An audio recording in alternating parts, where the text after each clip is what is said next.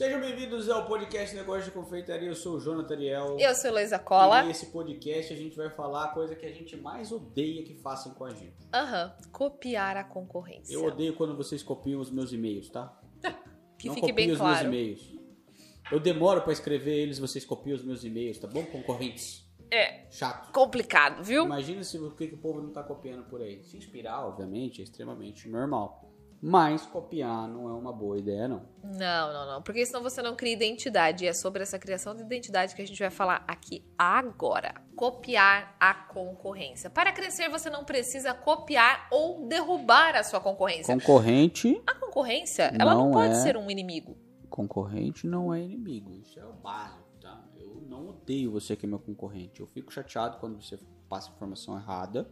Eu fico chateado quando você copia as minhas coisas. Eu fico extremamente chateado quando você copia os meus e-mails. Se você copiar meus e-mails, é tipo assim, você tá, sabe, mexendo nos meus fios. Então não mexe nos meus fios. Tá? Então assim, eu fico chateado, mas eu não te odeio, eu te respeito muitas vezes. Tem concorrentes da gente que eu respeito muito. Muito. Que eu tenho muita admiração e eu, eu, por exemplo, eu dou parabéns aí pelo resultado. né? Sim, sim. Só que quem copia não faz igual. Não. Quem copia nunca faz igual. É por isso que você precisa entender e não ser a confeiteira camaleoa. Você já ouviu falar da confeiteira camaleoa? Ah, eu já ouvi sim. A confeiteira camaleoa é aquela que se adapta a qualquer momento, qualquer situação e ela se mascara a todo o tempo. Ela simplesmente se adapta ao ambiente. Então hoje, se tá na moda o bento cake, ah, eu vou fazer bento cake. Amanhã a moda é bolo pote, vou fazer bolo pote. Depois de amanhã a moda é bolo de pedra, vou fazer bolo de pedra.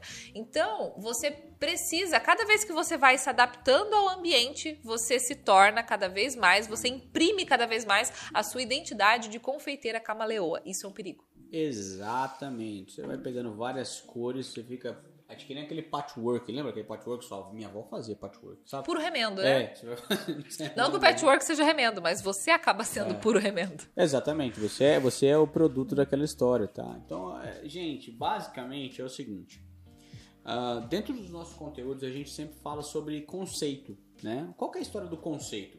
É que assim, por mais que vocês achem que não, o que eu aplico hoje, o que eu dou de conteúdo hoje, que é voltado para confeitaria, se eu fosse aplicar em qualquer negócio de salgado, daria certo também que foi o que deu certo na administração dos negócios que eu administrei. Muda muita coisa, falar a verdade. O conceito ele é básico, né? O arroz com feijão ele nunca erra. É quando você acessa outros níveis de faturamento, você precisa de outros conhecimentos que você não tem hoje. Que aí é um- é- são conhecimentos que vão deter- vão determinar o tamanho que você quer ficar. Se você quer ficar muito grande, tem gente que vai falar assim, cara, não, eu prefiro ficar desse tamanho aqui porque esse é o tipo de dor que eu aguento e também que esse é o, é o tipo de, de liberdade que eu quero ter. Eu não quero acessar outros, outros patamares do meu negócio porque isso vai comer toda a minha liberdade por determinado tempo e eu não estou disposto a fazer isso. Tá tudo bem. Só que assim, o conceito ele é básico. Então a gente, quando a gente fala de conceito, por exemplo, vai ser o seguinte a gente tem na decoração a gente tem alguns elementos que a Luísa vai falar aqui, por exemplo, que são básicos quando você vai fazer uma decoração. É, a decoração a gente precisa ter o focal point, eu preciso ter uma estratégia, eu preciso entender do que eu tô trabalhando. Se eu vou trabalhar com buttercream, é com buttercream. Se eu vou trabalhar com chantininho, é chantininho. Com ganache, é ganache. Você precisa ser reconhecida por aquilo que você faz. Senão você vai ter um loop eterno de frustração. Imagine só, você começa com, ah, não, agora a moda é bento cake. Vamos fazer só bento cake, só bento cake. bento- Daqui a pouco vai passar essa onda. E aí você vai parar de vender. E aí você vai se frustrar. Ah, agora é o copo da felicidade. Vou fazer copo da felicidade. Daqui a pouco acabou a onda, você vai se frustrar. Então, a todo, todo momento você fica nesse loop que você nunca sabe o que está acontecendo. Você acaba se frustrando e, ah, não, agora a culpa é da confeitaria. Não, a culpa não é da confeitaria, a culpa é sua.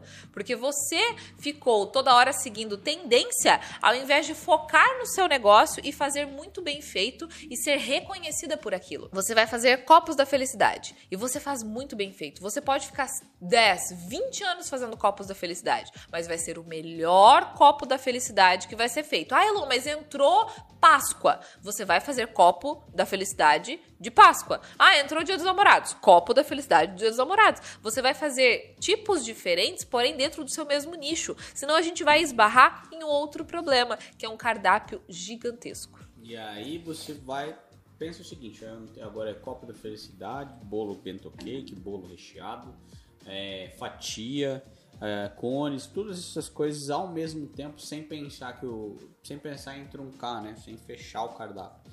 Cara, a tua compra de mercado vai ser tão cara que você vai deixar todo o dinheiro que você ganhar no mercado, meu. Todo o dinheiro sem pensar em 10 centavos, vai deixar tudo no mercado. E aí já era, porque você vai ter desgosto da coisa, você vai perder o tesão. Você não tá vendo o dinheiro da parada. Você vai perder o tesão. Então, o cardápio, né, ele, ele quando você faz ele inteligente, né, cara, 3, 5 é, produtos e tudo mais, e eles, que sejam eles truncados, né, eu vou fazer então, por exemplo, cone recheado de Red Velvet, o bolo simples de Red Velvet, o recheado de Red Velvet, vou fazer é, copo da felicidade, enfim. Que a base Se- é a mesma, né? a base é a mesma, eles vão sempre andando junto, quer dizer que você vai comprar a mesma coisa para fazer diversos produtos e fazer ofertas diferentes, né? Por exemplo, agora eu vou fazer uma oferta do, no final de semana do bolo recheado de Red Velvet, mas na segunda-feira, pô, ninguém vai comprar um bolo recheado, né? Não. Então aí a gente tem que fazer uma oferta do mesmo, do mesmo produto, só que diferente, né? E aí, se isso não acontece, você tem uma lista de compras muito grande. Porque, por exemplo, você vai fazer um bolo caseiro, mas você faz cone recheado e bolo caseiro. Para você fazer um bolo caseiro, você vai lá, você vai comprar 5 kg de farinha. Você não vai usar os 5 kg de farinha para fazer um bolo, só que você tem que comprar aquela quantidade para você ter em estoque. Ah, cone, eu, ah, o pacotinho vem com 100 unidades, ou tem a as caixas de 300 unidades. Você vai ter que comprar 300 cones, às vezes para fazer 4, 5. Então você tem estoque parado, você tem lista de compras, você tem muita produção, e aí você tem aquela sensação que você trabalha, trabalha, trabalha, trabalha, produz muito e vende pouco. Mas na verdade o seu planejamento está errado. A sua execução pode até estar condizente, mas o seu, o seu planejamento não. E aí você vai ter problemas lá na frente e vai se frustrar novamente e vai colocar a culpa novamente na confeitaria. Eu, particularmente, só gostaria de te deixar esse recado. É, você pode se inspirar em todos os materiais de outros profissionais no mercado, não tem problema. Se inspirar é uma coisa. Copiar, você vai se dar mal algumas vezes. Porque o que acontece? É, palco não é igual ao bastidor. Palco é bem diferente que o bastidor. E você vai querer copiar o negócio, tu não sabe receita, não sabe nada, aí você vai se dar mal. E já viu aqueles bolos de expectativa e realidade? Ah, me vê um bolo do Mickey aí, parece, sei lá, a ratazana do. Como é que é o nome? Do Tietê. Não dá, né? Sério, de verdade. Então, assim, quando vem um cliente pra você e ele fala, ah, eu quero um bolo igual esse aqui. Aí você fala pra pessoa, igual eu não faço, tá? Mas eu vou conseguir me inspirar nessa, nessa visão que você me passou. E sempre tem essa questão do planejamento, tá? Então, por exemplo, chegou ali a ideia que você tem que executar do bolo, por exemplo, né? Cara, faz um desenho daquele bolo. Vê ali, tenta passar para um, o papel o que, que você está esperando daquele bolo. Assim você vai conseguir ver, às vezes, antes mesmo de colocar a mão na massa, que tem alguma coisa que não está congruente, né? É sempre importante a simetria. Se ele é reto, ele tem que ser reto. Se não, se ele, se ele é, é quinas imperfeitas, aí tem que ser quinas imperfeitas em todos os lugares. Então tem que ter simetria as coisas. As coisas simétricas são bonitas.